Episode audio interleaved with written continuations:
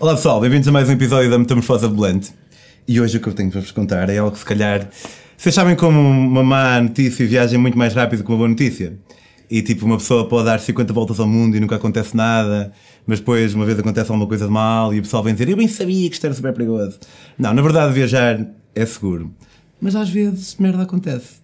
E foi o que aconteceu ao meu próximo convidado, que é o André. É o André Parente, um, do Porto, que tem um blog.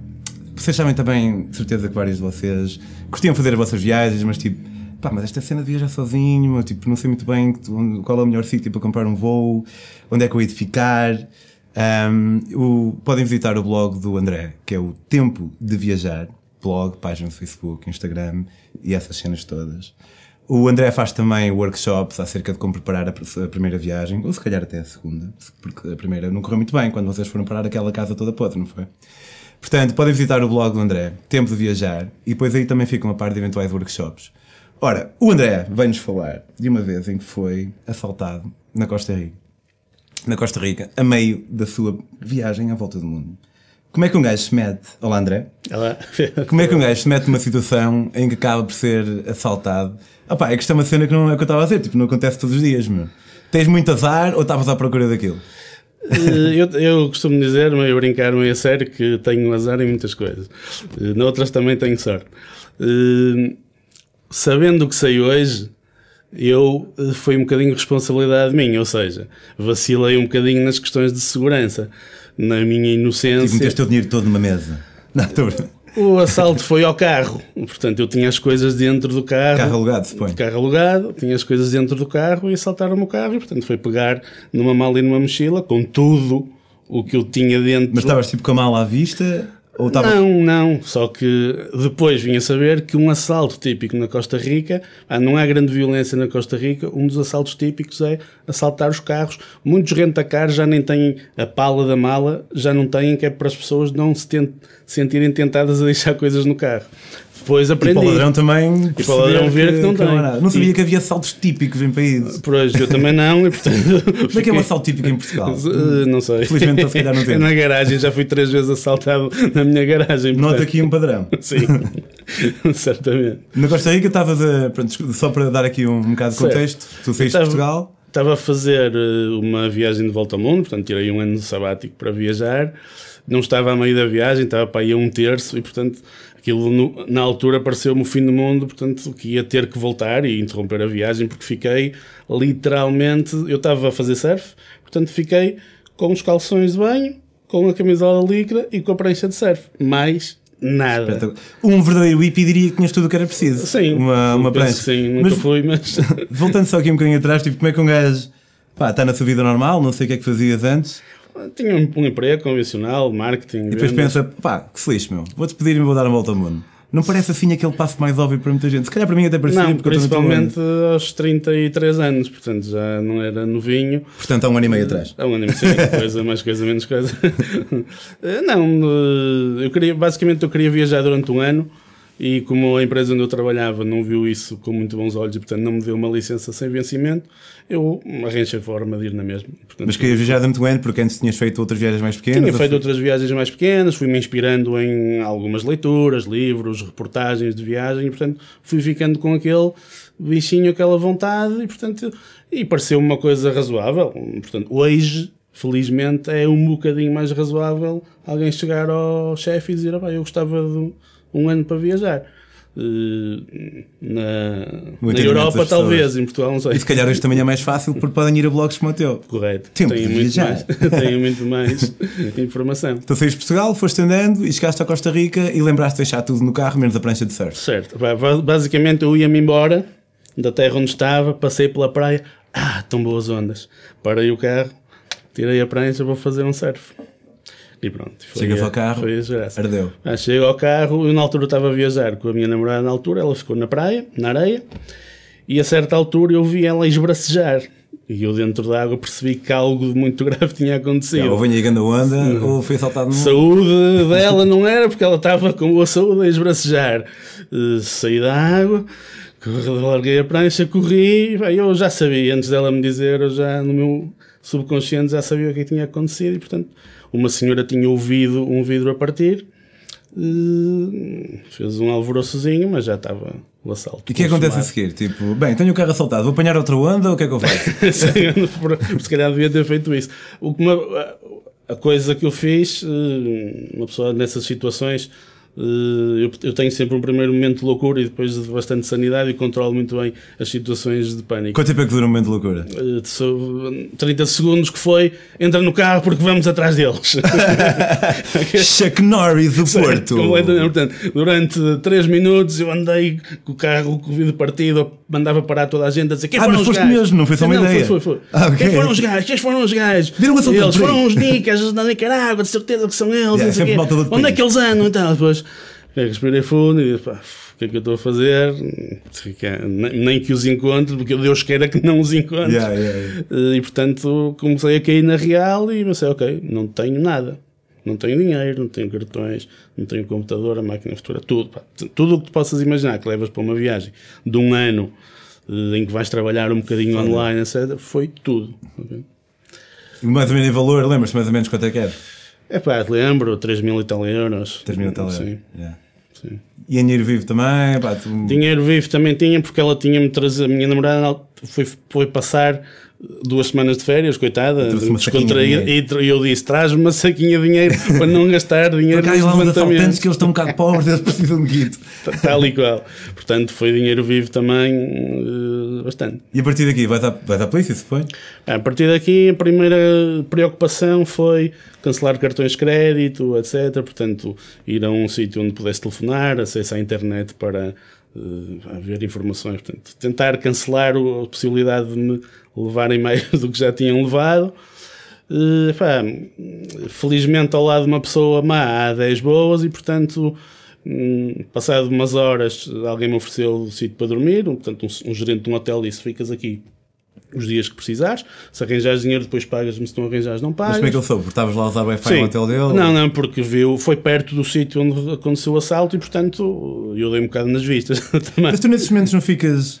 Pá, eu nunca fui roubado, mas sei lá, uma vez estava na Tailândia e estava lá um homem com uma faca a apontar para mim tipo, "Uh", e eu fugi e durante meia hora parecia que toda a gente que olhava para mim estava-me a topar. E eu, eu, tinha consci... eu estava consciente que era pura paranoia. Claro. Mas tu nesse momento não sentes assim, pá, este gajo está-me a oferecer um quarto, man. Sim, eh, eu nesse momento, é o que eu te digo, eu, nesses momentos de eh, quando acontece alguma coisa grave, eu rapidamente devo ter aqui um chip qualquer que me põe em muita alerta e, portanto, resolvo bem as coisas. Mas eu fiquei completamente paranoico. Eu posso te dizer que eu hoje no Porto, se for eh, meter gasolina e tiver a mochila de computador no carro, não vou pagar a gasolina com a mochila no carro, levo às costas, ok?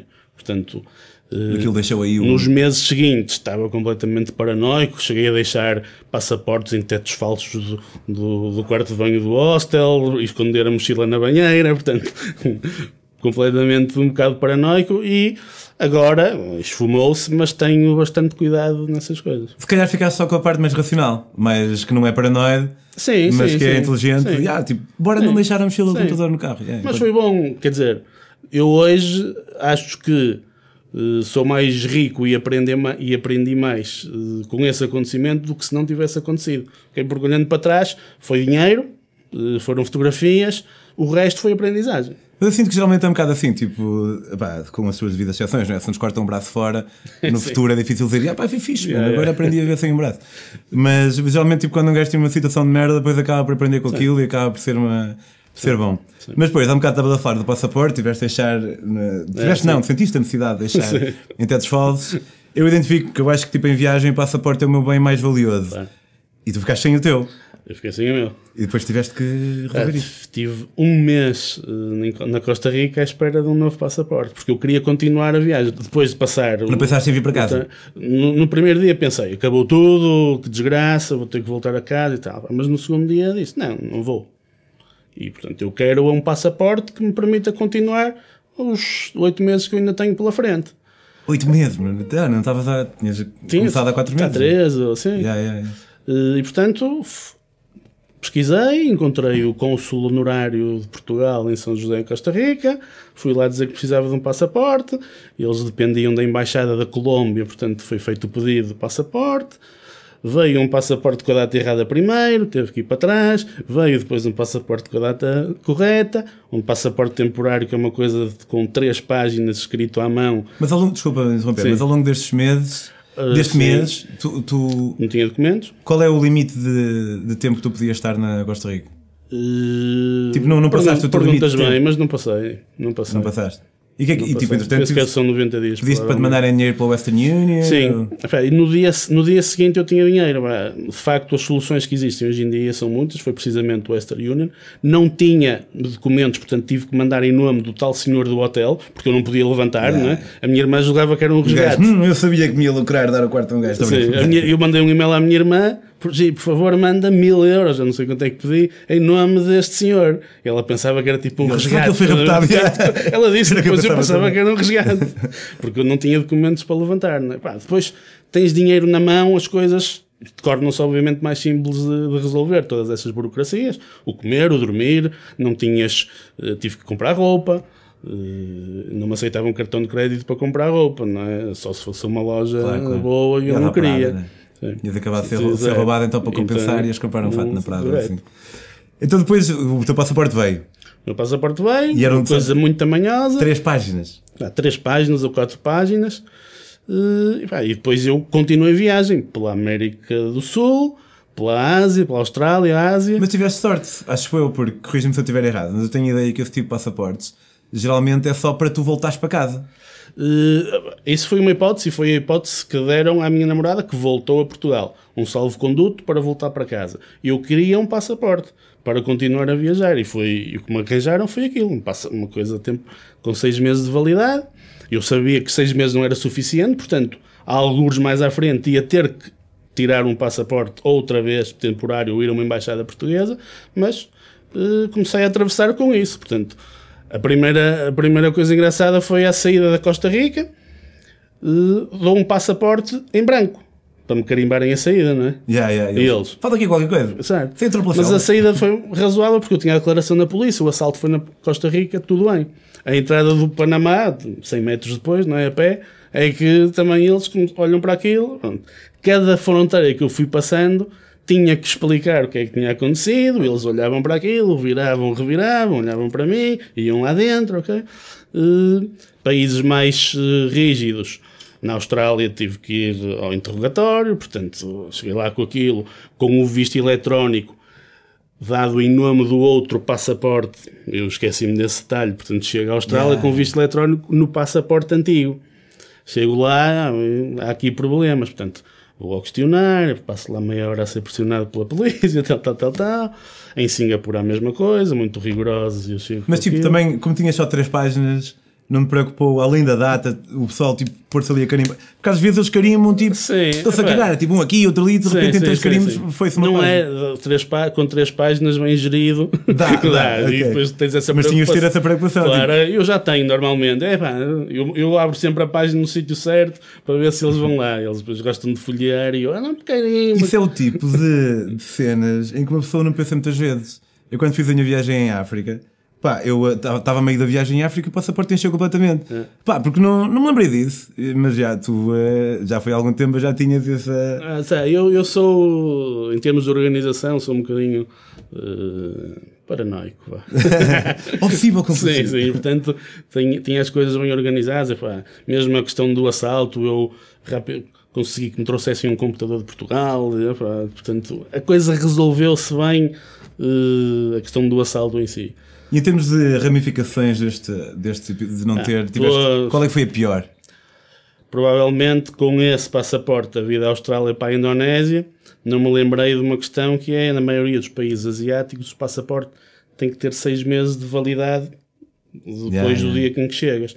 E o meu tinha seis meses de validade ao início, portanto, um dia depois já não tinha validade. Portanto, eu cheguei a Bali, paguei o visto de entrada, na altura ainda se pagava, e quando cheguei ao senhor para mostrar o passaporte, ele disse: Problem. Problem. e tu logo, E o problem, ok, qual é o problem? Passaporte, no good, back to Austrália. E eu, hã? Queriam-me deportar para a Austrália porque o Sim, sim, passaporte sim. não era válido. E ficas logo tipo. Epá, tens aqueles claro. 30 segundos de pânico interno. Certo, pá, meu Deus, calma, não, deixem tem que haver aí, posso falar com alguém, a pensar na minha embaixada em Portugal e tal, falar com alguém, sim senhora, fala ali com o meu colega, Com o ele- Manel, vai ali falar com o Manel. ele vai-lhe resolver o problema de certeza absoluta.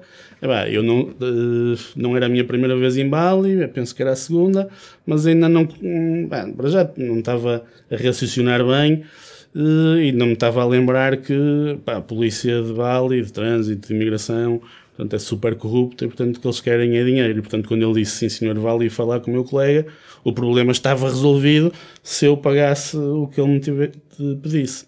E que acabei por pagar depois de uma. Mas quanto é que ele pediu? Não foi 5 escudos? Não, foram um milhão de rupias que eu na altura nem consegui perceber quanto é que era, porque né, com, com os dinheiros, portanto, são, eram 100 dólares, portanto, ah, vejamos, 100 dólares são 100 dólares, mas para, a alternativa era back to Australia, não é? Yeah, Portanto, yeah. Que era problem. que aí era um problema, e portanto 100 dólares eu eh, se não tivesse entrado numa espiral de o que é que está a acontecer, mas agora estão-me a roubar e tal, tinha dado 100 dólares imediatamente e é a minha vida, pá, mas tentei dar-lhe só 75 porque já tinha pago 25 do visto, portanto pá, tive ali uma cena tensa de o gajo-me a tirar o dinheiro para a O cara, gajo tirou-te literalmente o dinheiro para literalmente, cá. sentados frente a frente Mas que tu mesa, chega, tu chegas, ele pediu 100 chego com dólares. um maço de notas, não é? Pediu- Pediu-te um milhão. Eu chego com. E eu pelo, fui ao multibanco e pelo caminho meti ao bolso 250 para mim. a ver? Tipo, roubaste o senhor. Ele estava-me a roubar a mim. A não é? já, claro. E dei-lhe o maço, na, na esperança que o gajo pegasse no maço e metesse ao bolso. O gajo com- começa a contar nota a nota. E se vê que falta dinheiro, pega no dinheiro. Pá, ah pá, assim, eu estava assim sentado e as notas. Brulum. E levantou-se, foi ver futebol. Estava num jogo de futebol. foi ver futebol. Ficas aí, não sei o que, não sei o que mais. Mas tipo, tu aí, pá, assim, obviamente não lhe vais ao oficina, não é? Claro. Senão, a partir daí- não, eu aí, quando ele foi para dentro, eu tive ali uns minutos sozinho e pronto, pá, acalmei, levantei-me, fui lá ter com ele, sorry, sorry, sorry, sorry, ok, no problem, eu pensei, enganei-me, tal, tal, está aqui o dinheiro, está aqui o dinheiro, tal, tal, pronto, mal eu lhe dei os outros 25, ei, estava tudo bem. Isso é que é uma merda, não é? Porque eu, pá, já passei por situações semelhantes. em que, tipo, o pessoal, a polícia é horrível, mas depois, quando um gajo finalmente lhes cai no gozo, Yeah. parece que há ali uma, uma É, dualidade de personalidade. Totalmente. E, E depois um gajo, tipo, tu riste de volta, mas sente que estás a trair a ti próprio, Sim. se calhar um bocado tipo. Eu já, eu já consigo em viagem pôr isso completamente de parte. Portanto, eh, especificamente, por exemplo, em Bali, os polícias pá, são simpáticos, pá, riem-se muito, mas eles querem dinheiro. E portanto, eh, efetivamente, eh, eu, o que eu digo até nos workshops eh, sobre isso é. tu vais viajar, ok? Portanto, não vais para lá mudar o mundo. Se quiseres mudar o país, pedes residência, abres um partido político, vais para a Assembleia da República e mudas as leis. Epá, se vais 15 dias de férias, é? e, essa, e essa coisa em Bali acontece muito, eh, portanto, o dinheiro. eh, eu a partir de agora, eh, e a partir daí já fui várias vezes a Bali, portanto, o dar dinheiro à polícia é uma coisa natural e dou com um sorriso, ele recebe com um sorriso e não penso sobre isso, ok? Porque cá em Portugal teria mais dificuldade em fazer assim, porque tem aquele dizer, não, Paulo, isto é o meu país e eu não vou deixar que isto aconteça aqui. Agora, se eu quiser mudar a Indonésia, mudo-me para a Indonésia, peço cidadania e essa história toda, ok? Está bem, muito bem. Olha, obrigado por esta história. Ora, essa, obrigado. Esta história é uma de várias que podem encontrar no livro do André, que se chama Livre Trânsito, que está à venda. Podem comprá-lo em apedromoreira.com barra metamorfose. E também estes, e outros conselhos que o André tem para dar, podem encontrá-los no, no blog dele. Blog, página de Facebook, Instagram, mas o blog é, é ali a plataforma mais completa, que é Tempo de Viajar. Aí para casa, ahm, tchau, eu sou o Pedro e também vocês, se conhecerem alguém, ou se vocês próprios tiverem as vossas próprias histórias para contar, pá, não tem que ser uma volta ao mundo, não tem que ser na China, pode ser no fim de semana em Espanha, se calhar até pode ser em Portugal, for uma boa história, mas ah, a ideia é um bocado outra. Mas pronto, viagem é viagem. Portanto, não hesitem, enviem a mensagem para a minha página do Facebook, que é Pedro on the Road. Tchau, tchau e até para a semana.